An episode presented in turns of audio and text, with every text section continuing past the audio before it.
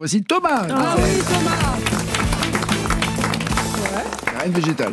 Merci, merci. Nous sommes jeudi 14 décembre. La France, que dis-je, le monde se remet difficilement de ce qu'il s'est passé il y a pile une semaine. Dans complément d'enquête sur France 2, on découvrait avec stupeur ce que personne ne pouvait soupçonner. Gérard Depardieu est un porc avec les femmes. Oh non Enfin, je sais pas si c'est le mot approprié parce qu'après avoir vu l'émission, les porcs viennent de lancer le hashtag balance ton Gérard.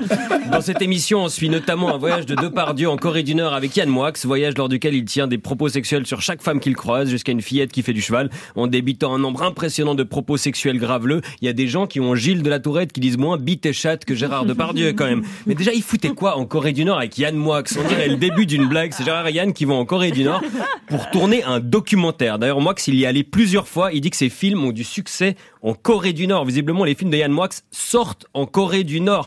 Le régime nord-coréen est encore plus cruel avec ses citoyens que ce que je croyais. Puis Gérard, bah Gérard, lui, on lui propose d'aller dans une dictature. Il est partant direct. hein. Les mauvaises langues directes, c'est les seuls régimes qu'il apprécie. Poutine, Kadyrov, Loukachenko, Kim, il passe tellement de temps avec des dictateurs, on dirait qu'il veut organiser une Coupe du Monde de foot. Le problème d'un documentaire, c'est qu'on est dans la vraie vie. Et donc, les textes sont écrits par Gérard Depardieu et ça vole moins haut que dans la fiction. On passe de Cyrano, je marche sans rien sur moi qui ne reluise, empanaché d'indépendance et de franchise. Ah, j'ai une poutre dans le caleçon. Ah, ça sent pas le César du meilleur scénario. L'émission revient aussi sur d'autres accusations plus graves, déjà dévoilées par Mediapart en avril, de tripotage, de baisers forcés, d'agressions sexuelles venant de 16 femmes, dont Sophie Marceau, qui l'aurait tripoté sur un tournage en 1985 quand elle avait 18 ans, ajoutant qu'il faisait poète-poète sur le sein des maquilleuses. Depardieu a répondu, c'est vrai qu'à l'époque, j'étais un peu prédateur. Ah bah, tant que c'est avec modération, ça va, ça passe. Et ça, c'était avant. Maintenant, il est plus du tout prédateur. Il dit qu'il conteste toute violence verbale, physique ou psychologique et se décrit comme un gentleman aimant faire la cour, qui est par ailleurs extrêmement pudique sur les questions sexuelles.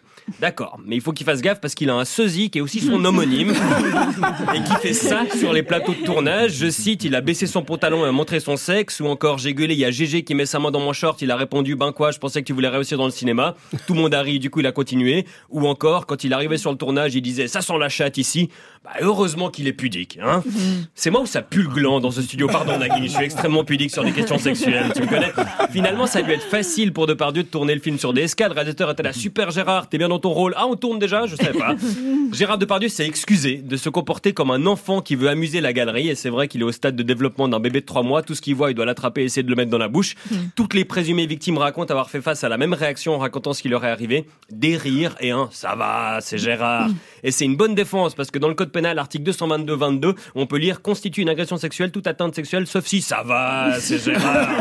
Dans le reportage, Gérard Jugnot dit oui, mais Gérard, il pète beaucoup.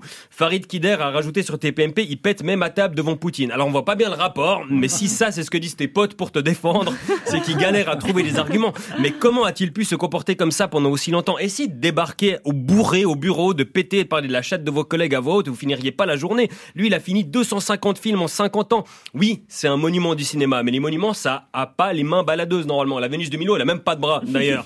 Gérard Depardieu, lui, est intouchable, mais il peut tripoter tout le monde et beaucoup n'osent pas parler de peur que ça bloque leur carrière dans le cinéma. Moi, j'ai pas ce problème, c'est pas cette chronique qui va bloquer ma carrière dans le cinéma, c'est mes talents d'acteur. Mais Gérard, Gérard n'est pas le seul. Beaucoup de femmes et quelques hommes, en visionnant les images, ont eu un flashback de leur Gérard à eux. Ces hommes qui, arrivant au haut de l'échelle professionnelle, considèrent que les femmes et les hommes en dessous d'eux sont principalement là pour assouvir leurs pulsions. Rien qu'en zappant une journée devant la télé, on a des dizaines d'exemples de ça va, c'est Gérard, ça va, c'est Jean-Marc, c'est Frédéric, c'est Patrick, c'est Harry, c'est Jean-Luc, c'est Sébastien, ça va. Non, ça va pas. Travailler, c'est assez chiant comme ça. Tout le monde devrait pouvoir le faire sans être broyé par un Gérard. Peu importe à quel point il est bon dans son métier et en face de qui il ose péter. Et si cette chronique vous a choqué, j'ai qu'une chose à dire pour ma défense. Ça va, c'est Thomas. Merci Thomas Wiesel. Bravo. Sur scène à Bordeaux le 25 janvier, à Lyon le 15 février et à Lille le 22 février.